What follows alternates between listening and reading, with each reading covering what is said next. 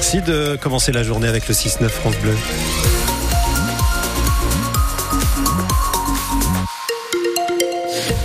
Un coup d'œil rapide à la météo. C'est plus frais hein, ce matin à 4-5 degrés. Il y a encore un peu de vent, ça va se calmer et quelques timides éclaircies pourront se faire une place dans une masse nuageuse assez compacte quand même. Hein. Le journal à 8h, Antoine Jeffin. Ils ont appris à vivre chez nous. Depuis deux ans et le début de la guerre en Ukraine, près de 70 000 réfugiés ukrainiens ont trouvé refuge en France, dont près d'un millier dans notre département. Deux ans après, beaucoup sont encore dans la Marne et à Reims notamment, comme Yulia, la cinquantaine. Cette maman a fui Kharkiv, à l'est de l'Ukraine, près de la frontière russe, avec sa mère et ses deux enfants pour s'installer à Reims, quartier des Châtillons. Elle essaye depuis de s'intégrer, mais elle vous l'a confié Marine Protet, c'est forcément difficile. Après deux mois passés à vivre dans le sous-sol d'un immeuble de Kharkiv pour se protéger des bombes, Yulia a eu du mal à s'acclimater à la vie rémoise. Elle dit qu'elle avait peur de sortir, d'aller dans les magasins, au supermarché. Elle avait l'impression qu'elle et sa famille n'étaient pas en sécurité. En plus, ils ne comprenaient pas le français. Et la barrière de la langue a compliqué l'intégration de son fils Sergi à l'école. En maternelle, tout s'est bien passé, mais ça s'est compliqué en primaire. We have uh, uh, Elle explique qu'à l'école, il y a des garçons ukrainiens et Sergi est plus petit qu'eux en taille. Elle raconte qu'ils ont commencé à le pousser, l'agresser. Um, il voulait jouer à la guerre. Sergi, lui, ne voulait pas. Et maintenant, il a des copains. Yulia, elle n'a pas vraiment réussi à se faire d'amis, mais elle pense que ça viendra quand elle aura trouvé du travail. En Ukraine, elle tenait un magasin de vêtements pour femmes. Elle pense que pour travailler ici, elle doit d'abord apprendre le français, mais elle dit qu'elle a des problèmes de santé, des problèmes de dos depuis qu'elle a fait les vendanges en Champagne. Mais elle se sent rassurée d'être à Reims et ne veut plus en partir, d'autant que sa fille aînée a épousé un franco-ukrainien. Ils ont eu un bébé il y a trois mois et Yulia est très heureuse d'être grand-mère. Je mère. Hmm, c'est une bonne nouvelle, ça. Après euh, deux ans de guerre, le président Emmanuel Macron organisera lundi à l'Elysée une réunion de soutien à l'Ukraine avec plusieurs chefs d'État.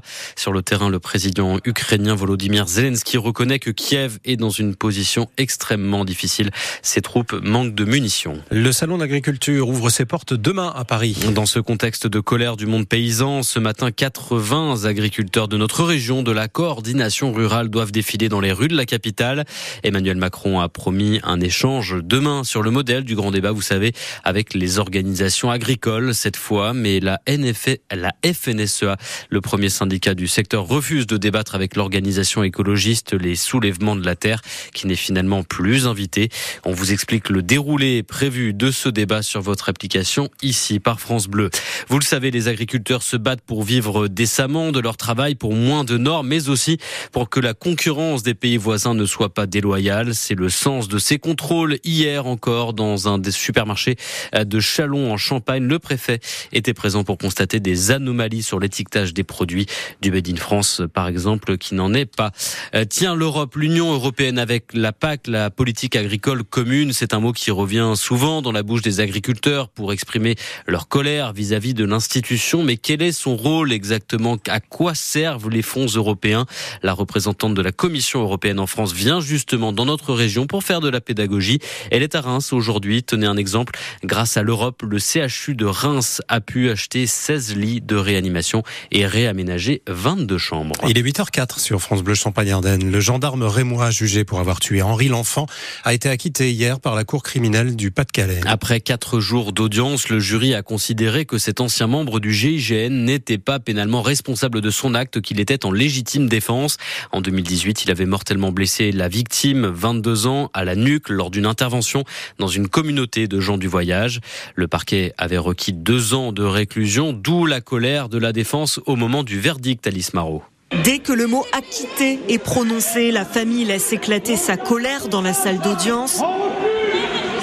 La cinquantaine de proches d'Henri L'Enfant sort en tapant dans les poubelles, dans les murs. Des dizaines de CRS les repoussent vers la rue. Le petit groupe manifeste dans le centre-ville, brandit de grandes photos d'Henri L'Enfant.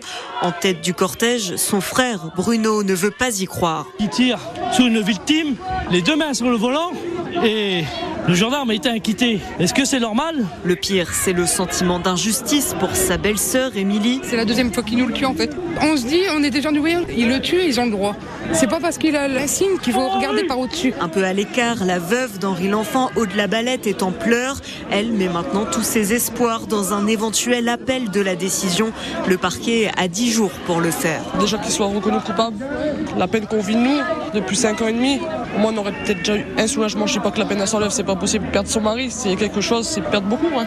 Mais on ferait au moins été soulagé d'une chose, c'est que la justice l'aurait reconnu. Après plus d'une heure de manifestation, la famille a fini par se disperser dans le calme. Alice Marot pour France Bleu. Près de 2000 foyers sont toujours privés d'électricité ce matin en Champagne-Ardenne. À cause du passage de la tempête Louis, des rafales jusqu'à 123 km heure à Chouilly, vers Épernay, 114 à Saulce-Champenoise dans le sud des Ardennes.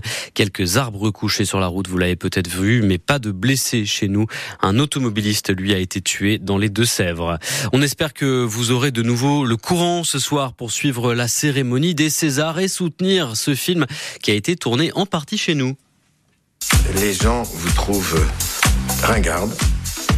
Bonjour Madame Chirac. Bonjour Malinier. Froide. 19,8. Bonjour Madame. Bonjour Madame Chirac. Euh, austère.